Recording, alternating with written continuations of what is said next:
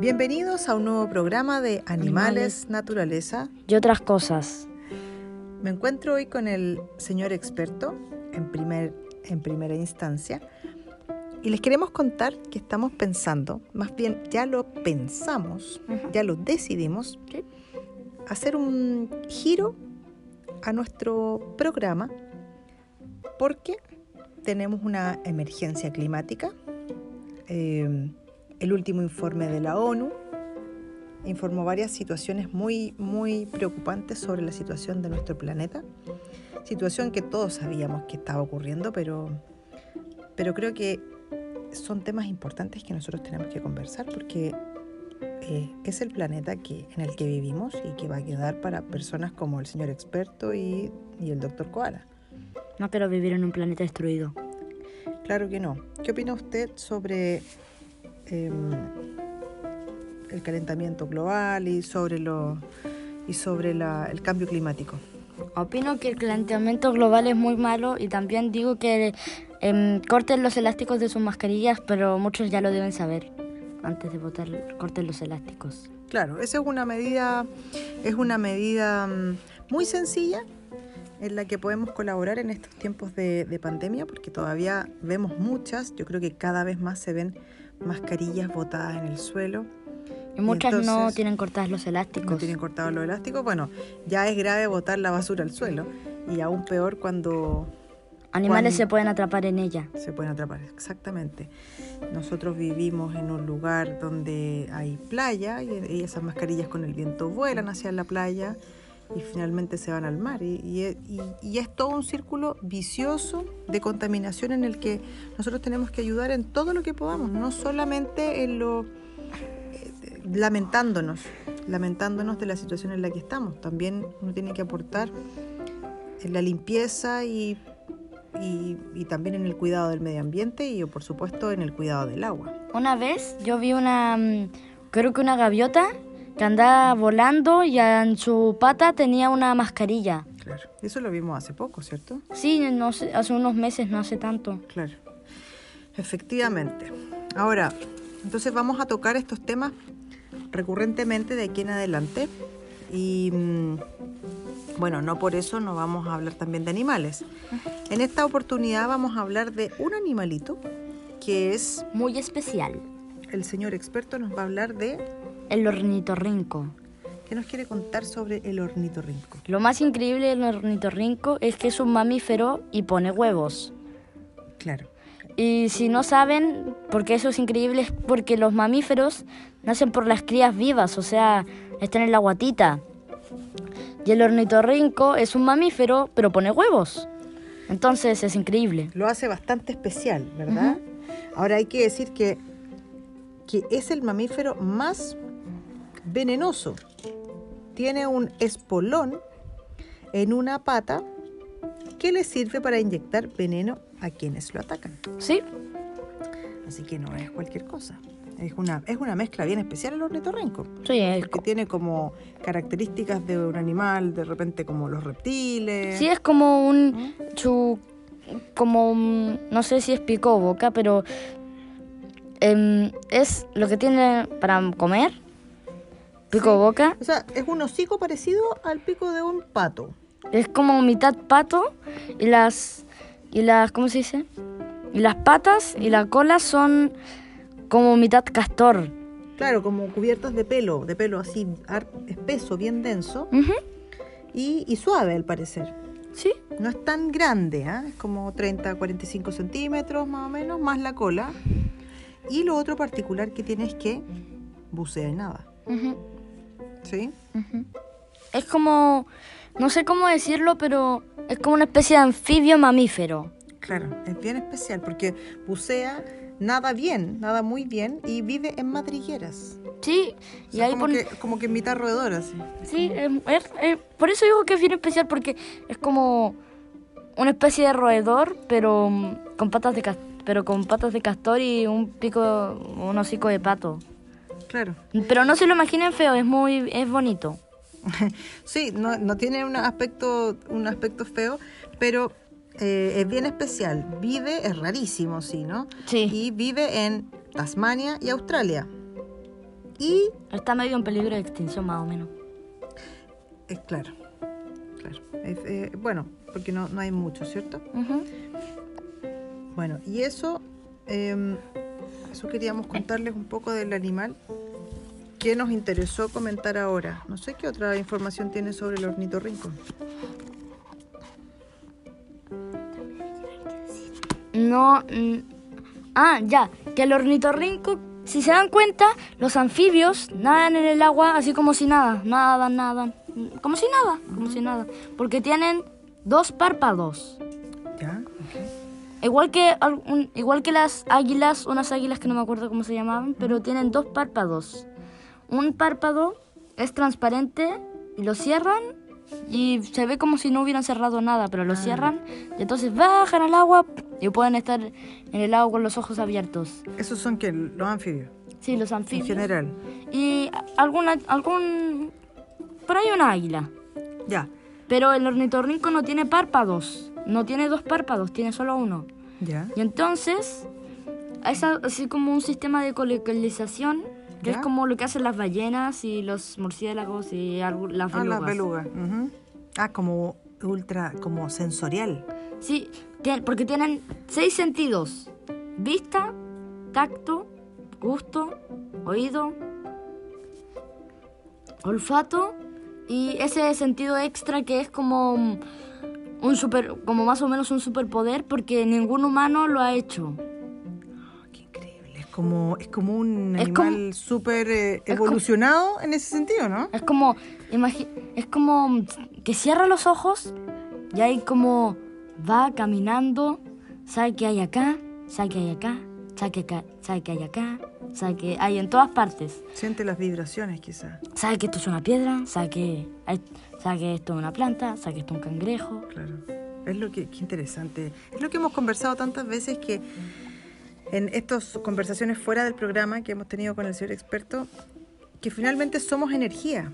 Somos, somos, somos energía. Sí. Y la energía se transforma, pero no se, eh, ¿cómo se llama? No se, mm, no se termina, digamos. Ujú. Entonces, em, yo creo que ellos deben percibir esto, las energías o, o las vibraciones. No, ellos perciben las vibraciones. Ah, las vibraciones, perfecto. Sí, y así, porque si no morirían de hambre porque el- todo lo que comen está en el, en, lo, en el río y esas cosas. Ah, claro, perfecto. Claro, y como ellos andan como arriba y abajo, Sí, ellos andan por ahí, se comen al cangrejo que encuentran.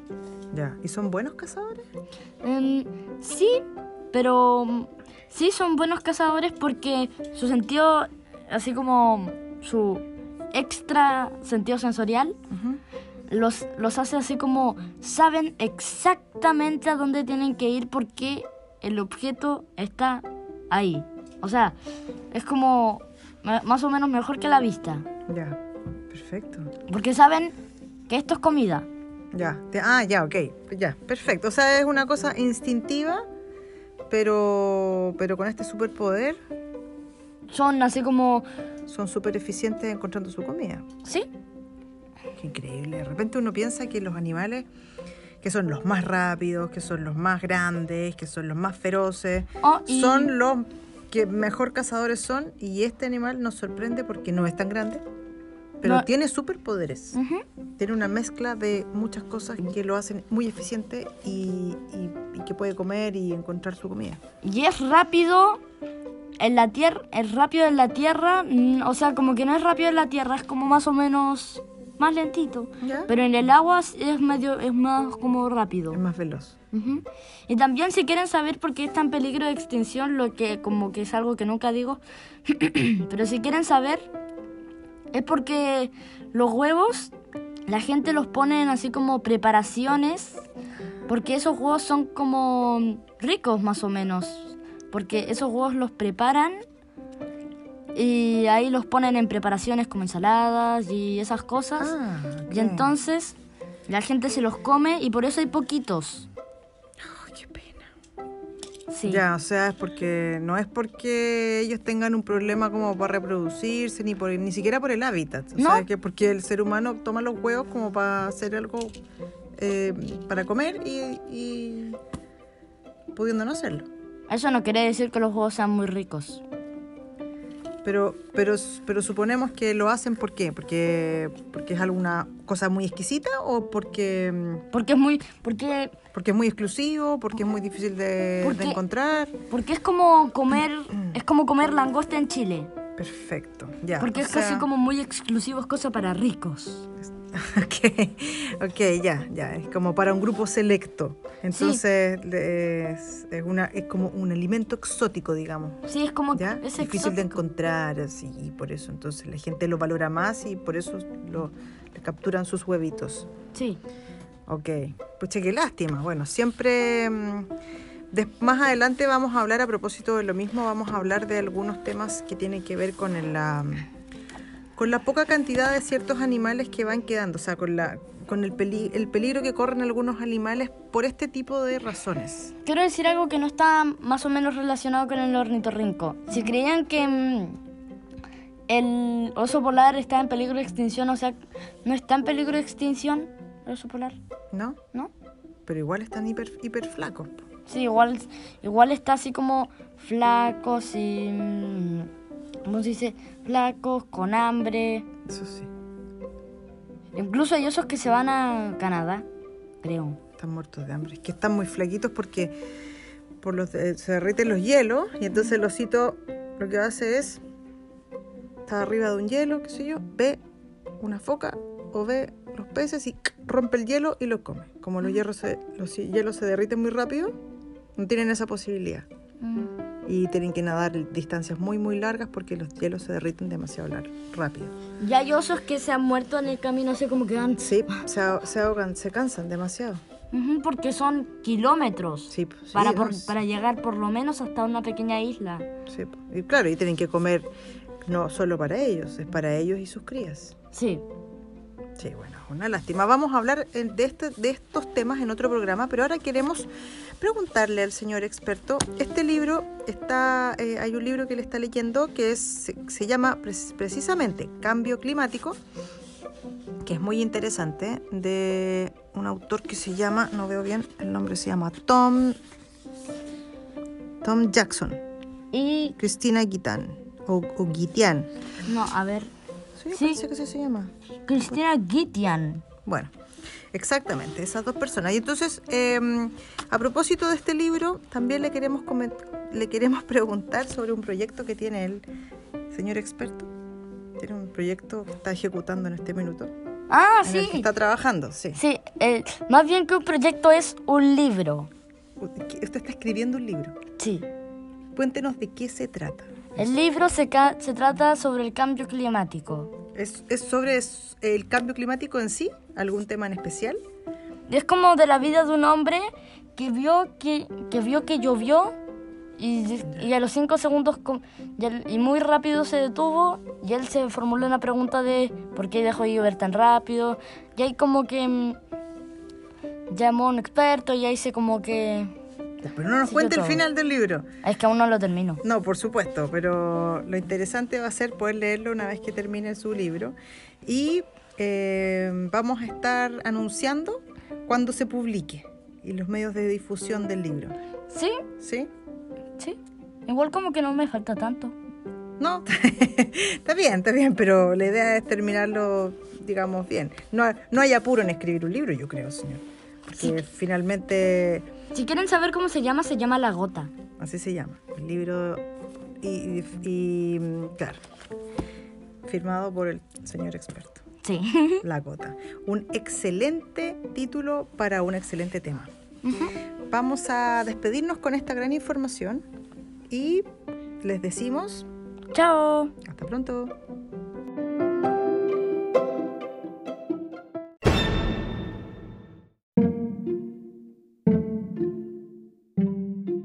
En cada programa, ahora nos acompaña la sección del doctor Koala.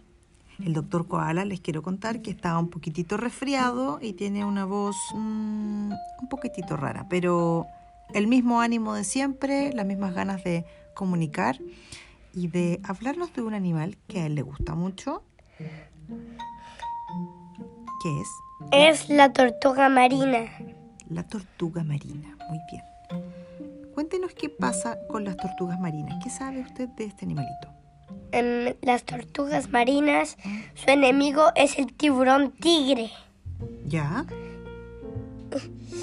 Y si uno está durmiendo y, y- y si uno, y si uno está durmiendo afuera y un tiburón tigre está despierto acechando, se la come. Ay, ay, ay. Se la come. Sí, porque solo comen estas tortugas. Ya. Oiga, doctor, ¿y qué pasa? ¿Qué, qué, qué tienen las tortugas? Ellas nadan, ¿qué hacen? Ellas usan las... Ellos usan los ojos para ver dónde van. Ya. Muy bien. Y tienen una cosita aquí negra en la nariz, ¿sí? Em, es para, es- tienen que salir para respirar en la superficie. Y siguen nadando bajo el agua. Sí, Son buenas nadadoras, ¿sí? sí. Muy bien. ¿Y qué hacen? ¿Cómo se reproducen? Ponen huevitos, parece. ¿sí? Ponen huevitos y cuando se abren, ¿Mm? mamá. ¡Ay, qué linda! Pero las tortugas parece que las dejan ahí. Sí, Dejan sus huevitos, las entierran. Eso van a hacer. sí. Cuando van a poner, a, poner los huevitos, se arrastran por la arena y las entierran. Entierran sus huevitos en la arena. Lo hacen para que los tiburones tigre no se coman los huevitos. Y, y me imagino que debe haber otros depredadores de los huevitos también, se me ocurre. Otros depredadores como el, el tiburón o el tiburón punta negra. Esos son todos los enemigos de la tortuga marina. Ajá. Bueno, dentro de las más conocidas está la tortuga verde, la tortuga carey, la tortuga boba y la tortuga laúd. ¿Mm? En general viven en zonas, sola- en zonas cálidas. ¿Sí? Y, Sí, por ejemplo, la tortuga laúd es la más grande de las tortugas marinas sí. y mide casi dos metros. La más, la más grande es la líder. Claro. Ahora no vive, no vive en Chile, vive en las aguas cálidas del, del Atlántico, del Océano Atlántico. Eh, no tiene un esqueleto fijo el caparazón. Y eh, una de las características es que eh, el macho eh, pasa toda la vida adulta en el mar. Imagínate. La hembra sale, sale a la arena para eh, dejar los huevitos. Mm, También está la tortuga del gigante de las Galápagos, de las Islas Galápagos. También es muy grandota. Y, mm, y una característica importante es que son capaces de vivir más de un año sin comer ni beber. Son animales bien, bien, viven muchos años, ¿no? Pueden vivir hasta 150 años, imagínate. Muy ancianitas. Sí, Sí. ¿Te gusta la tortuga? sí, ¿Le gusta mucho? sí, Sí. Ya. ¿Se siente bien usted? sí, ¿Está feliz? sí. Ya. Em, y cuénteme alguna otra cosita. ¿Quiere contar algo que no tenga que ver con la tortuga? Sobre las mascarillas que hemos visto botadas en el suelo, por ejemplo. Una vez, Sí. cuando estaban los tatas, ¿Ya? em, vi una mascarilla azul tirada em, en la calle. En la calle. Sí. Qué asqueroso, ¿no? Sí, Una vez también vimos en una fuente de agua, en una pileta, mascarillas ahí botadas. sí. Y también otra vez vimos, pero en la arena. Claro, en la arena, que aún, aún peor. No sé qué es peor, todo es peor en realidad. Que, que estén botadas en el suelo ya es peor. Por último, si no hay basureros, gente, llévesela a su casa y la bota en el basurero de su casa. ¿Cierto? ¿Qué cuesta? Sí. No cuesta nada. Nosotros andamos siempre con una bolsita por ejemplo, para recoger las heces del perrito. Y, Las- a veces- los lulos. los lulos. y también uno puede andar con una bolsita para echar sus propias basuras. No es necesario que siempre haya un basurero afuera. ¿Sí? Sí. Bueno, con esto nos despedimos y les decimos Adiós. adiós.